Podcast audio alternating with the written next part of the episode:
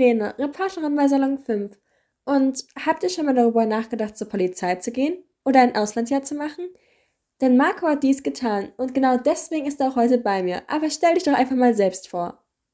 Ja, hallo Helene. Ähm, wie gesagt, ich heiße Marco, bin 33 Jahre alt, komme aus Bottrop, arbeite bei der Bundespolizei und bin zurzeit als Sicherheitsbeamter und somit auch Diplomat in Pakistan, in Islamabad eingesetzt. Du sagtest gerade Bundespolizei. Gibt es da noch eine andere Polizei und was ist der Unterschied? Ja, es gibt in Deutschland die Bundes- und die Landespolizeien. Die Landespolizeien, die gliedern sich auf in unsere 16 Bundesländer und jedes einzelne Bundesland hat seine eigene Landespolizei, die dann auch nach ihrem Landespolizeigesetz arbeiten. Wir von der Bundespolizei, wir arbeiten nach unserem Bundespolizeigesetz, das für alles, alle Bundespolizisten ähm, deutschlandweit gleich ist. Ja, das ist eigentlich der Unterschied und halt der Hauptunterschied noch in unseren Aufgabenfeldern. Und in welchen Aufgabenfeldern bist du? Äh, ich befinde mich am Bahnhof. Ich bin Kontroll- und Streifenbeamter am Hauptbahnhof. Das ist unsere Aufgabe. Da schützen wir den Bürger vor Gefahren, die vom Betrieb oder von den Anlagen der Bahn ausgehen.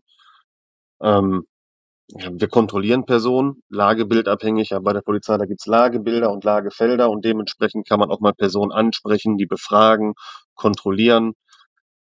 Ähm, natürlich die Strafverfolgung, der gehen wir nach. Im Hauptbahnhof hat man viel mit Betäubungsmitteln zu tun.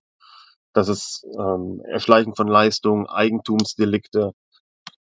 So Sachen gehen wir halt nach. Dann haben wir noch die Kollegen der Bundespolizei, die zum Beispiel am Flughafen arbeiten. Die machen den Grenzschutz unter anderem für die Schengen-Außengrenzen. Also wenn ihr mit dem Flugzeug in die Türkei fliegt zum Beispiel, müsst ihr immer durch die Passkontrolle. Da wird dann geguckt, okay, das passt, der Pass passt mit der Person überein und dann ist alles in Ordnung. Dann gibt es da noch ein weiteres Aufgabenfeld am Flughafen und zwar ist das die Luftsicherheit. Also bevor ihr dann erstmal in den nicht öffentlichen Bereich reinkommt, werdet ihr alle durchsucht. Ähm, Laptops auspacken, Taschen entleeren, alles wird gescannt. Das ist dann Thema Flugsicherheit, Luftsicherheit. Dann haben wir den Grenzschutz noch an den Binnengrenzen. Also alle Länder, die um Deutschland herum liegen, die werden dann auch noch von uns gesichert. Verbandsaufgaben haben wir. Zum Beispiel die Begleitung von Fußballfans bei Fußballspielen, sprich Dortmund gegen Schalke spielt und die Kollegen aus dem Verband begleiten dann die Fußballfans auf der Schiene im Zug und sobald die den Zug verlassen, übernimmt dann die Landespolizei. Dann sind die dort örtlich und sachlich zuständig. Wow, das ist ja eine ganze Menge. Und wie bist du zur Polizei gekommen? Also war es schon immer dein Wunsch, Polizist zu werden oder wo hat es dann eigentlich Klick gemacht? Nee, ich muss sagen, nach 13 Jahren Schule ist das manchmal wirklich schwierig, sich äh, zurechtzufinden. Wo möchte man eigentlich hin? Was möchte man machen? Und ähm, ich hatte damals schon eine Ausbildung sicher bei der Stadt Bottrop.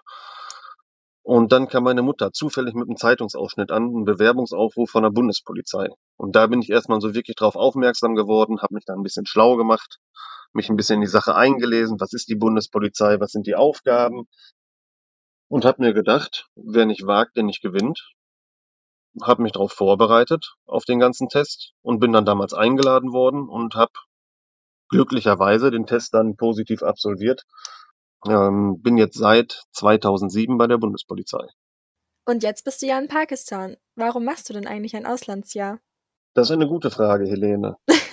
Und zwar, ich habe mich ähm, damals 2013 dafür entschlossen, mich zu bewerben, um äh, ja, die Bundespolizei und auch die Bundesrepublik Deutschland im Ausland zu vertreten. Dann macht man nochmal ein Eignungsauswahlverfahren, ein Gespräch, einen Test und dann wird halt einmal durchgecheckt, okay, passt der zu uns, passt er uns nicht zu uns. Und das habe ich alles absolviert und konnte dann damals sofort los.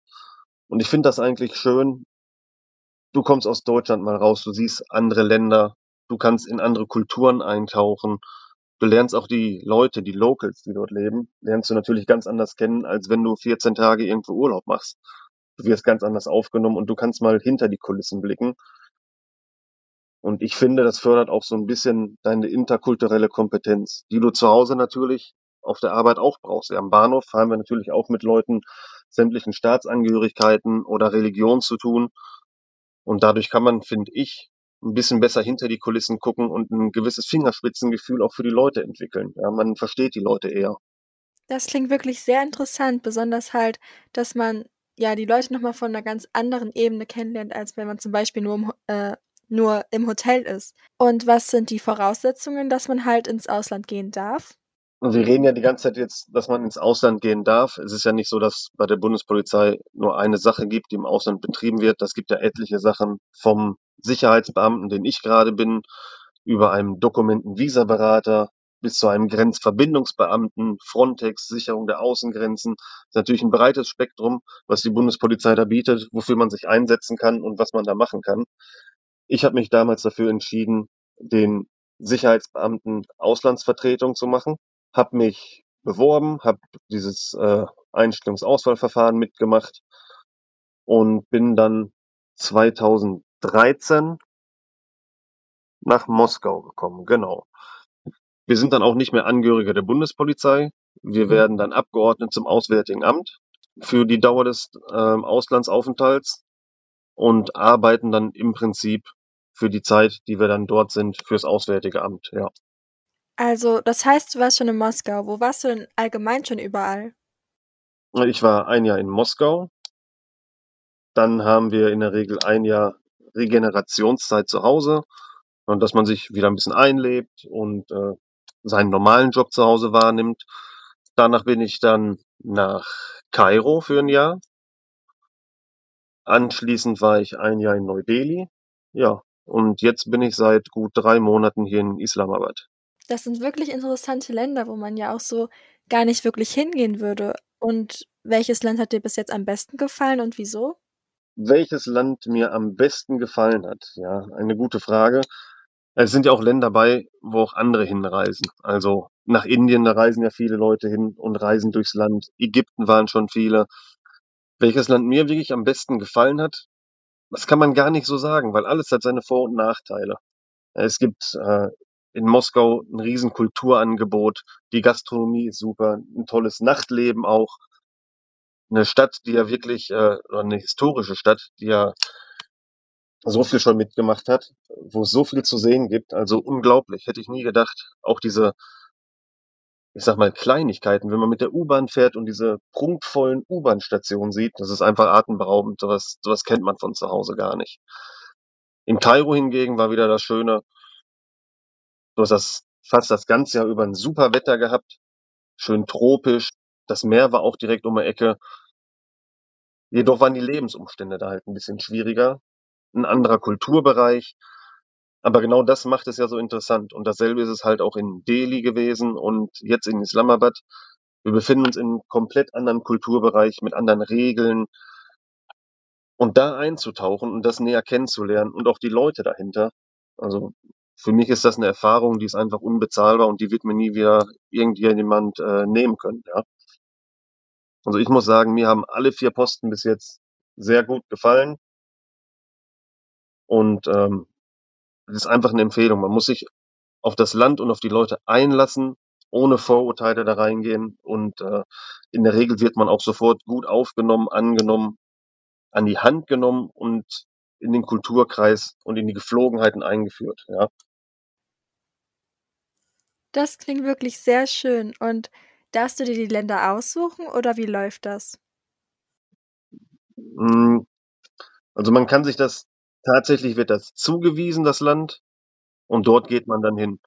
Je länger man aber in diesem Auslandspool als Sicherheitsbeamter drin ist, desto mehr, ich möchte nicht sagen, Mitspracherecht hat man, aber man hat dann schon die Möglichkeit, auch mal Wünsche zu äußern. Und die werden dann halt gegebenenfalls, wenn das gewünschte Land frei sein sollte, werden die dann auch berücksichtigt. Also so ist das schon. Und wo würdest du am liebsten hin? Also wenn du jedes Land nehmen könntest, wo würdest du dann am liebsten mal so ein, ja, ich sage jetzt mal Auslandsjahr machen?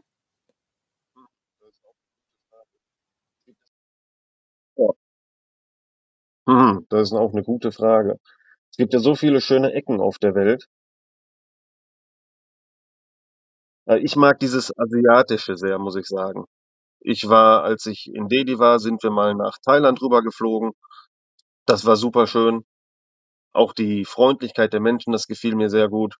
Ich glaube, Thailand wäre noch mal ein Ziel, was mich interessieren würde. Oder Australien, auch ein super schickes Land.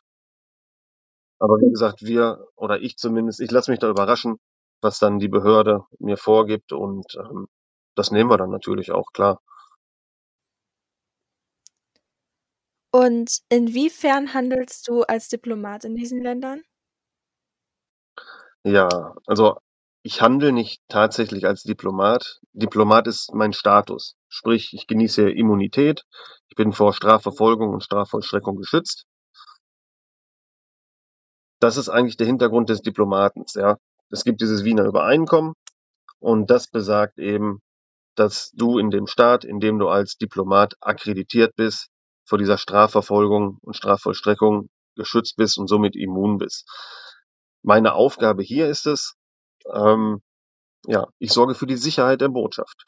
Wir sind mit vier Kollegen hier und wir üben dann Dienst und Fachaufsicht der lokalen Sicherheitskollegen und Kolleginnen hier aus, schreiben Zugangskonzepte, machen Trainings mit denen. Ähm, das sind eigentlich unsere Hauptaufgaben. Genau. Wir sichern die Botschaft, das Gelände und das Gebäude und die darin befindlichen Personen. Einmal vor dem Geheimschutz, also zum Beispiel Spionage, und zum anderen eben Anschläge oder ja, so Sachen, die von außen halt auf die Botschaft mit einwirken können. Das klingt ja wirklich spannend. Und du sagst ja auch, dass du besonders halt die Personen in der Botschaft schützt. Sind dann da so Personen, die du auch wirklich kennenlernst? Also so Botschafter, mit denen du dann in Kontakt trittst? Oder hast du mit so, ich sag jetzt mal, besonderen Personen in deiner Arbeitszeit irgendwie Kontakt? Mit der ganzen Botschaft habe ich Kontakt. Also vom Fahrbereitschaftsleiter bis hin zum Botschafter, da ist tatsächlich jeder mit dabei. Und die Leute triffst du ja auch jeden Tag. Das ist jetzt ja keine Riesenvertretung. Ganz, die ist nicht klein, aber man läuft sich jeden Tag über den Weg. Man hat Meetings zusammen, äh, bespricht Sachen, die vorgefallen sind, was in den nächsten Tagen passiert. Also im Prinzip trifft man hier tatsächlich auf jeden. Und was würdest du sagen, ist das Schönste im Zusammenhang mit einem Auslandsjahr? Das Schönste im Zusammenhang mit einem Auslandsjahr.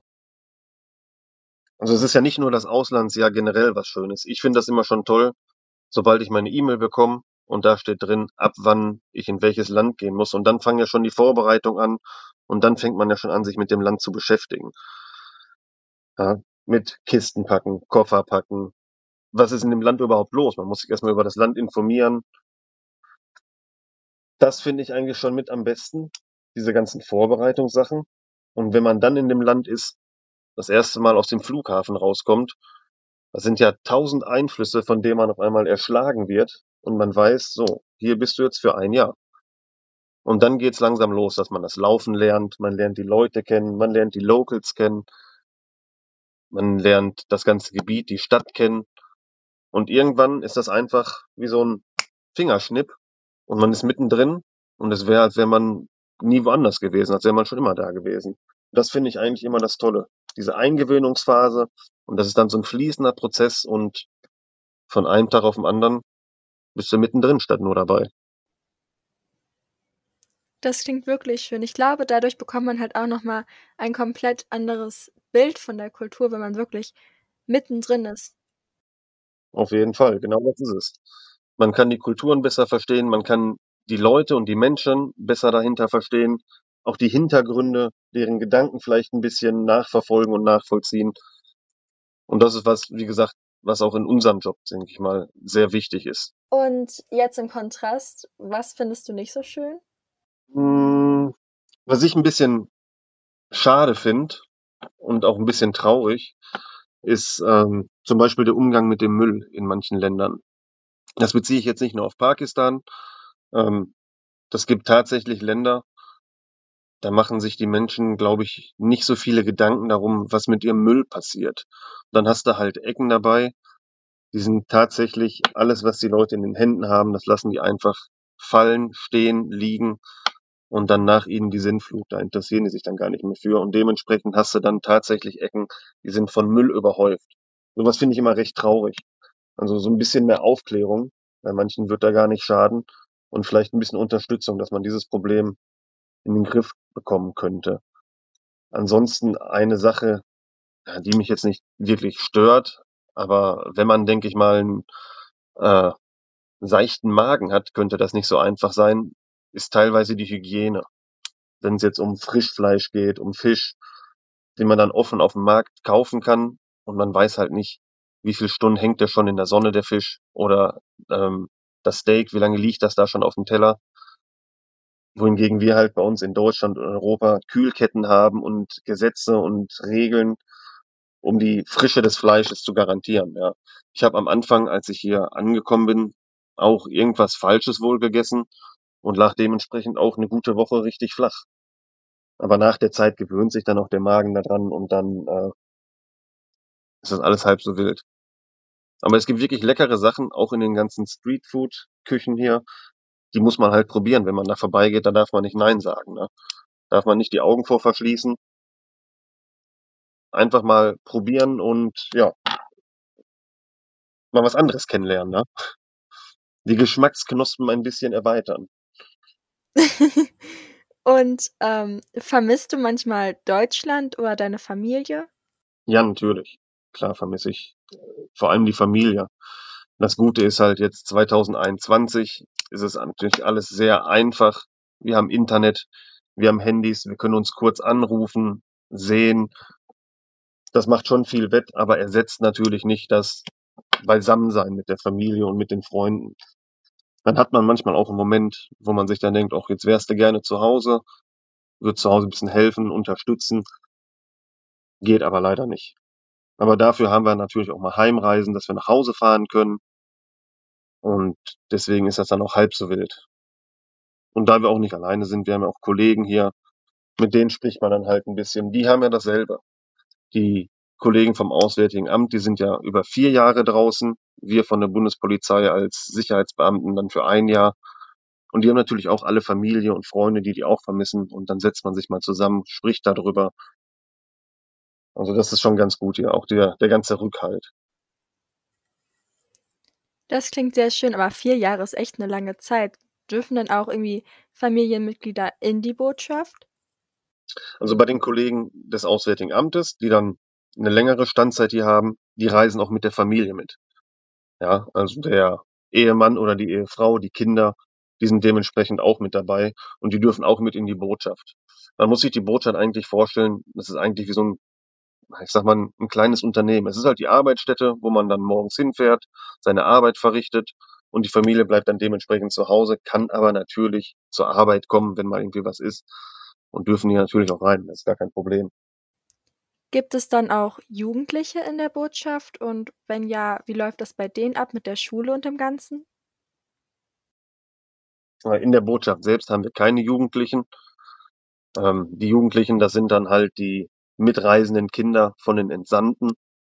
Und die gehen dann entweder auf eine internationale Schule oder je nachdem, in welchem Land das ist, in Moskau zum Beispiel, in Russland, da gab es die eine deutsche Schule, in Indien gab es die auch. Dann gehen die entweder mit auf die deutsche Schule, eine internationale Schule, amerikanische Schulen, je nachdem, was in dem Land angeboten wird. Aber die Möglichkeit für Bildung, die besteht auf jeden Fall. Jetzt kommen wir ja auch langsam zum Ende. Was würdest du denn sagen, ist die beste Erfahrung, die du auf einer Auslandsreise gemacht hast? Also jetzt nicht nur bezogen auf Pakistan, sondern auch Moskau, Kairo. Was würdest du sagen, war die beste Erfahrung, die dich vielleicht auch am meisten geprägt hat? Was hat mich am meisten geprägt? Am meisten geprägt kann ich eigentlich gar nicht so sagen, ob mir das wirklich geprägt hat oder nicht, weil ich generell sehr offen bin, auch anderen Kulturen und Menschen gegenüber. Von daher war das schon mal ein leichtes für mich. Was ich halt toll finde, ist halt dieses ganze Drumherum, was man alles sieht, was man machen kann. Um, ob in Moskau den Kreml oder die Basilika besuchen, in Kairo sich die Pyramiden angucken, durch Indien zu reisen und äh, in Goa mit äh, Wasserbüffeln am Strand zu liegen. Also es gibt wirklich ganz, ganz viele Sachen und ich glaube, die Liste, die ist auch endlos lang und alles aufzuerzählen, das wird zu viel Zeit in Anspruch nehmen. Aber das sind diese, diese Kleinigkeiten, wenn man aus dem Berufsalltag in den Ländern rauskommt und sieht, wie es wirklich ist und wie nett und äh, herzvoll die Menschen sind, wie die einen aufnehmen. Und ich glaube, das sind die Sachen, die mich somit am meisten geprägt haben. Das klingt wirklich sehr schön, auch ziemlich abenteuerlich. Würdest du denn jetzt nach Pakistan noch ein Auslandsjahr machen oder war es das erstmal? Und das ist jetzt meine vierte Verwendung und ähm, ich habe ja auch Familie zu Hause. Natürlich ist das schwer, denen jedes Mal zu verkaufen, dass ich jetzt für ein Jahr nicht mehr da bin. Und dementsprechend haben wir uns überlegt, dass ich das mit diesem ähm, Jahresverwendung wohl dann erstmal zurückstellen werde. Und dann versuche ich in diesen Ad-Hoc-Pool zu kommen für die Auslandsverwender. Das heißt, ich würde dann spontan Bescheid bekommen, auf dem und dem Posten in dem und dem Land, da fehlt jemand, könntest du dir vorstellen, für beispielsweise drei Monate dahin zu fahren und auszuhelfen. Ich denke mal, das ist eine Sache, die man dann mit der Familie, mit dem Privatleben zu Hause auch gut vereinbaren kann. Das war jetzt der erste Plan. Oder Frontex, ähm, der Schutz der europäischen Außengrenzen, auch ein interessantes Thema. Wollen wir mal gucken, was die Zukunft noch so mit sich bringt. Auf jeden Fall. Denkst du denn, dass wenn man bei der Polizei bzw. bei der Bundespolizei ist, denkst du, man sollte da schon irgendwo oder irgendwann ein Auslandsjahr machen? Wenn man jung ist und ungebunden, sollte man das auf jeden Fall machen. Also die Erfahrung, die nimmt einen niemand mehr. Und da wird man auch nur im hohen Alter dran zehren, denke ich mal, und von erzählen. Also das sind Einflüsse und Eindrücke, die man mitnimmt, die wird man sein Leben nicht vergessen. Und das sollte man doch schon machen. Wer die Möglichkeit hat dazu, ich kann das immer nur wieder weiterempfehlen. Und die Bundespolizei, die bietet ja tatsächlich so viele Möglichkeiten, im Ausland zu arbeiten. Wer das gerne machen möchte oder mit dem Gedanken spielt, der soll sich auf jeden Fall dafür bewerben. Das klingt auch echt nach etwas, was wirklich das ganze Leben ein, ja, prägt und man hat ja auch die Erinnerung. Was wird denn das erste sein, was du machst, wenn du nach Deutschland kommst? Oh, das erste, was ich mache, wenn ich nach Deutschland komme, natürlich erstmal meine Lieben in den Arm nehmen, mich freuen, meine ganzen Leute wieder um mich rum zu haben. Aber ich glaube, dann werden wir erstmal den Grill anschmeißen. Und dann grillen wir äh, Bratwürstchen, irgendwie sowas. Das klingt schön. Dann wünsche ich dir noch ganz viel Spaß in Pakistan und vielen Dank, dass du dir Zeit für uns genommen hast. Gerne, Helene.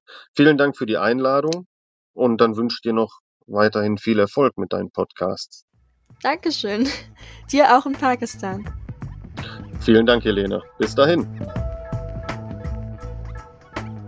Wow, so mit Polizei und ein Auslandsjahr? Ich weiß nicht, ob das was für mich wäre. Naja, jedenfalls, wenn es euch gefallen hat, könnt ihr gerne noch mehr Podcasts auf unserer Salon 5 App hören. Außerdem findet ihr uns auf Instagram unter salon5- oder der Website salon5.org. Ich freue mich, wenn ihr bald wieder reinhört. Ciao!